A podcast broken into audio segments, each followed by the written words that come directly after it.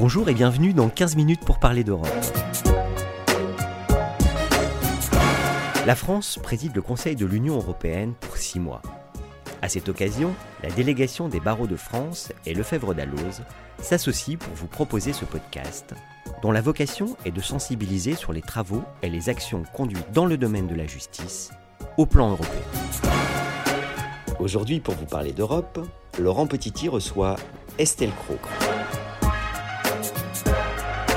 Bonjour Estelle Cro. Bonjour Laurent Petiti.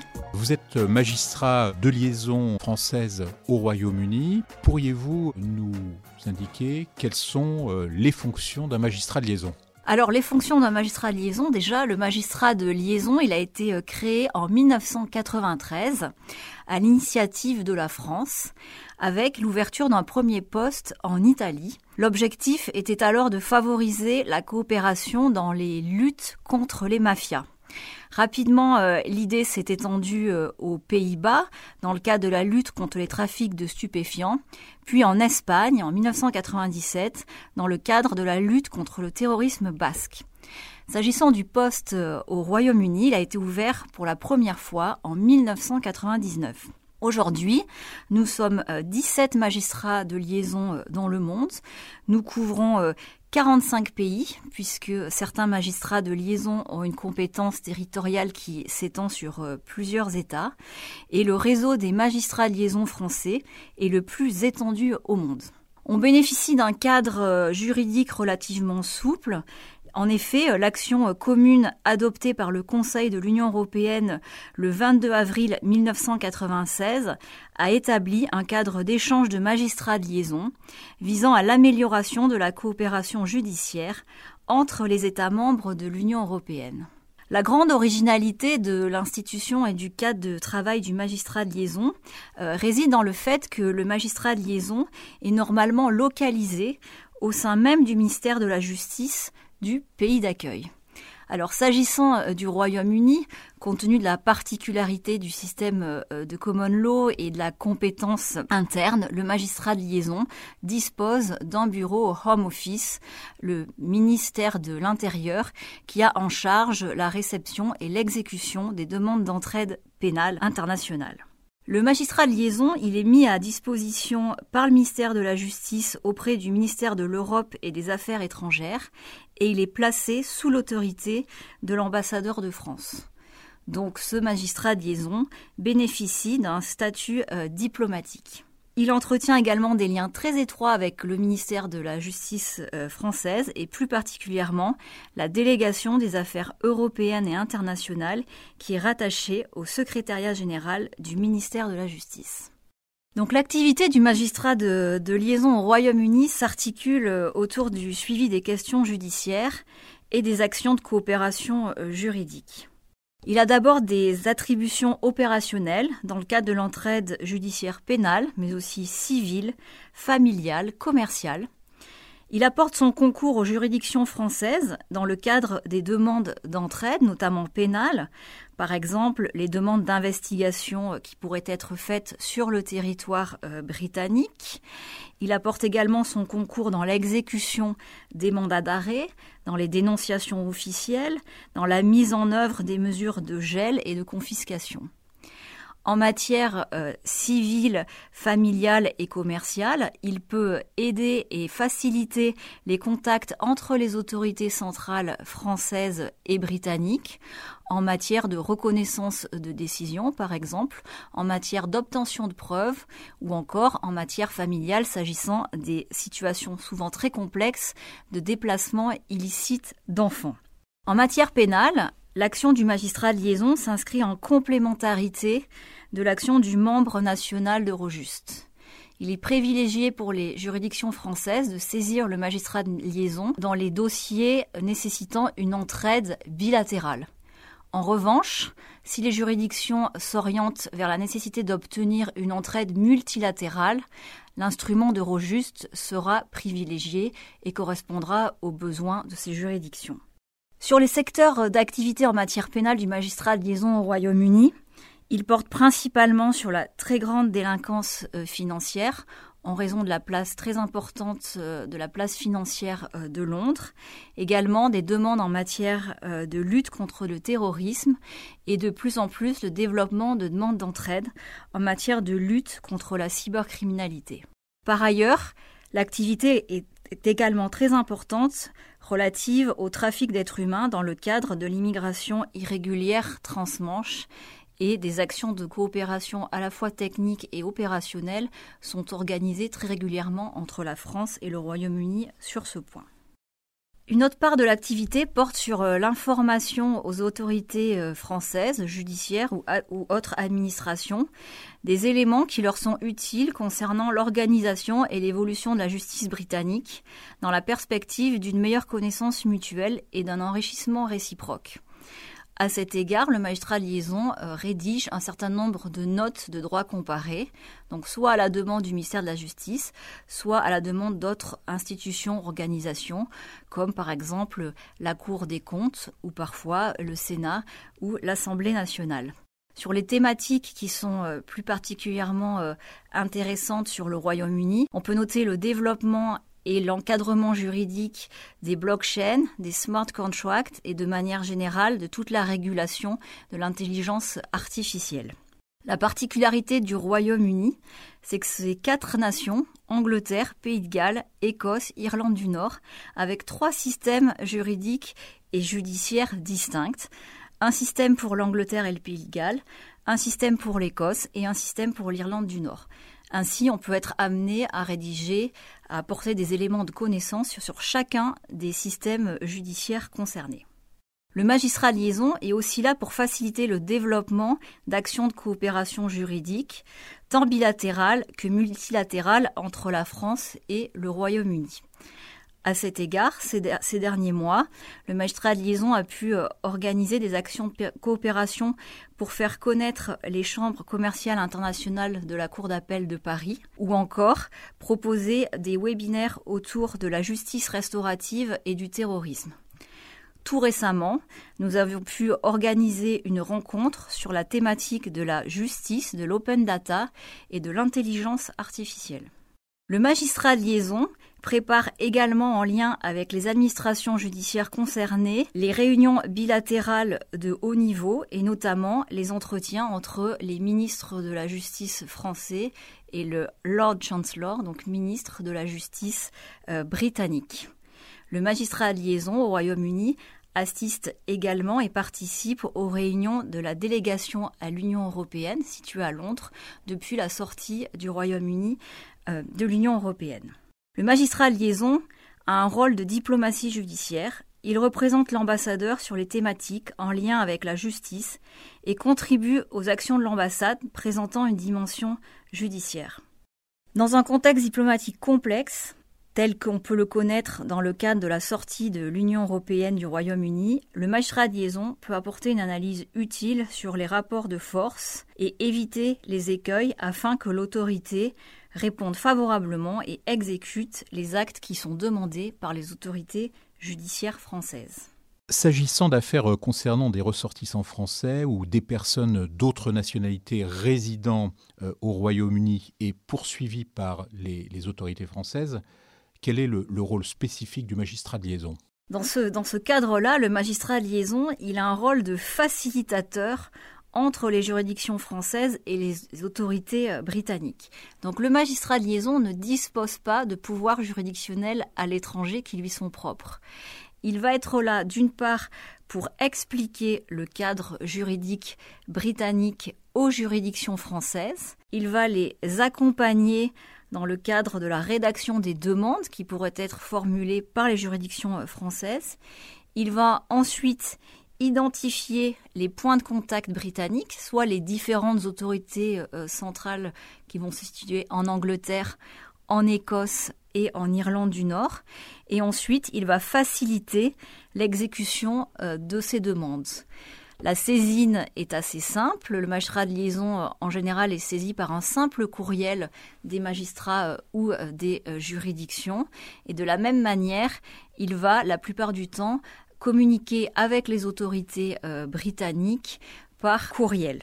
La différence de système juridique fondamental entre euh, les systèmes de common law et le système de droit continental tel que nous le connaissons amène à un certain nombre parfois d'incompréhensions entre les juridictions ou de difficultés à pouvoir adapter le cadre juridique. Pour prendre une métaphore, j'aime à dire que eh bien, les prises britanniques ne sont pas les mêmes que les prises françaises. Et comment faire quand vous allez euh, au Royaume-Uni si vous n'avez pas pris d'adaptateur? Eh bien, en quelque sorte, le magistrat liaison joue ce rôle d'adaptateur et essaye de brancher, de pluguer euh, deux systèmes qui sont à premier abord incompatibles. Quelles sont les, implications de l'extension de vos compétences à l'Irlande? Ma compétence a été euh, étendue à l'Irlande très récemment, puisque formellement je suis euh, compétente pour l'Irlande depuis un mois seulement. Euh, cette extension, elle s'inscrit, elle s'est inscrite véritablement dans le cadre de la sortie du Royaume-Uni de l'Union européenne, puisque l'Irlande est désormais l'un des principaux euh, pays États membres de l'Union européenne avec un système de common law. Il est donc essentiel pour euh, les juridictions françaises et le ministère de la Justice français de mieux connaître ce système juridique de common law de l'un de ses États membres. Et puis, l'Irlande a toujours été un soutien, un fervent supporter euh, de l'espace judiciaire européen.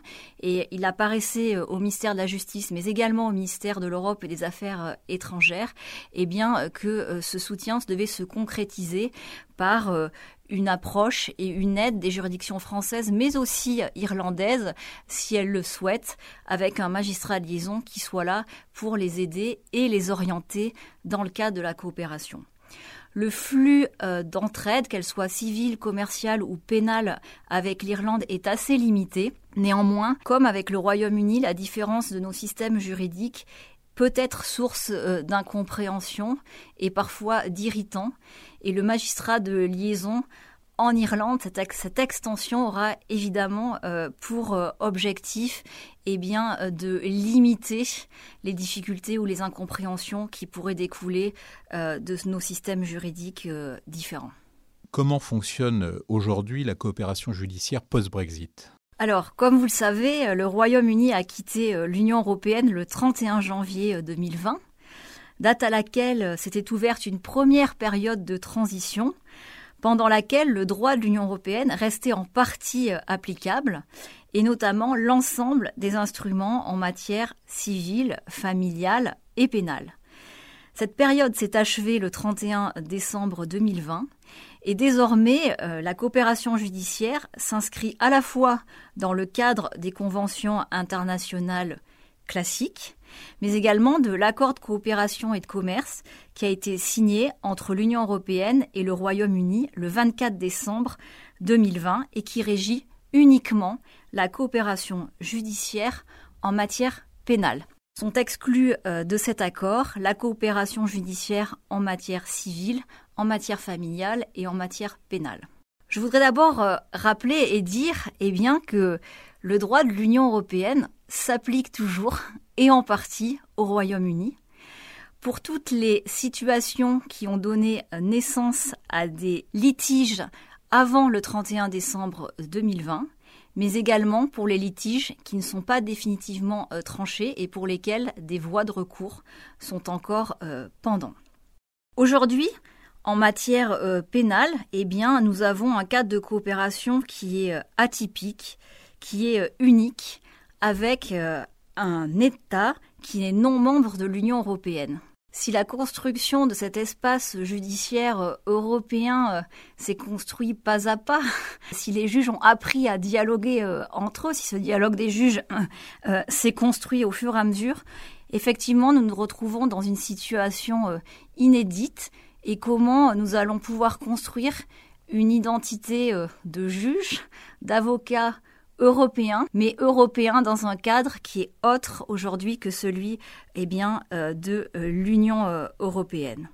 Pour autant, la plupart de nos mécanismes de coopération en matière pénale vont reposer sur des mécanismes très proches de ceux qui existent entre les États membres de l'Union européenne, ce qui témoigne, là encore, eh d'une confiance renforcée que l'Union européenne a souhaité témoigner vis-à-vis du Royaume-Uni pour ne pas placer eh bien, le Royaume-Uni dans la situation d'un État tiers quelconque. En matière d'entraide pénale aux fins d'enquête, eh l'accord signé le 24 décembre 2020, les dispositions de, cet accord ont vocation à compléter les conventions applicables du Conseil de l'Europe, qui sont désormais le fondement, la base de la coopération pénale avec le Royaume-Uni. Néanmoins, on observe des mécanismes de coopération plus étroits, avec, je l'ai dit, des mécanismes de confiance renforcés. À titre d'exemple, on peut citer des délais prévus sur euh, les décisions d'exécution euh, d'entraide pénale, des délais concernant leur exécution. On a souhaité maintenir un principe de transmission directe entre les autorités judiciaires. Le Royaume-Uni a également un statut de pays tiers au sein d'Eurojust. Il a désigné un procureur de liaison et peut, à l'invitation du président d'Eurojust et avec l'accord des États membres concernés, assister à des réunions opérationnelles et stratégiques. En matière de gel et de confiscation, l'accord institue des règles juridiques ad hoc, mais qui sont très proches du cadre juridique existant entre les États membres. Néanmoins, un certain nombre de domaines de la coopération euh, pénale ne sont plus couverts depuis euh, la sortie du Royaume-Uni de l'Union européenne. On peut citer par exemple euh, la décision cadre du 24 février 2005 concernant l'application du principe de reconnaissance mutuelle aux sanctions pécuniaires. Citons également la décision cadre du 27 novembre 2008 concernant l'application du principe de reconnaissance mutuelle au jugement en matière pénale, prononçant des peines ou des mesures privatives de liberté aux fins d'exécution au sein de l'Union européenne. Enfin, citons la décision cadre du 13 juin 2002 relative aux équipes communes d'enquête qui désormais sont seules possibles dans le cadre du second protocole de la Convention du Conseil de l'Europe de 1959. En matière civile, familiale et commerciale, eh bien, la situation est plus complexe puisque désormais seules les conventions internationales régissent la coopération judiciaire entre les États membres de l'Union européenne et le Royaume-Uni. À ce titre, citons principalement les conventions euh, de l'AE, avec euh, néanmoins à ce jour eh l'absence euh, de conventions internationales concernant la reconnaissance des décisions de jugement de protection, donc s'agissant des, personnes vulnérables, par exemple. Ce qui reste, à, mon sens, eh bien toujours une difficulté compte tenu du nombre de ressortissants européens vivant au Royaume-Uni et de ressortissants britanniques vivant au sein des États membres. Citons euh, également, eh bien, pour le Royaume-Uni, l'impossibilité de faire application des dispositions de la Convention de Lugano en matière de reconnaissance des décisions civiles et commerciales. Comment percevez-vous euh, l'évolution de l'après-mandat d'arrêt européen et quelles en sont les conséquences? Aujourd'hui, on ne peut plus utiliser euh, l'instrument juridique du mandat d'arrêt européen entre le Royaume-Uni et l'Union européenne. Pour autant, il existe un mécanisme ad hoc très similaire à celui du mandat d'arrêt européen et qui s'est inspiré de l'accord sur la remise des personnes entre l'Union européenne, la Norvège et l'Islande.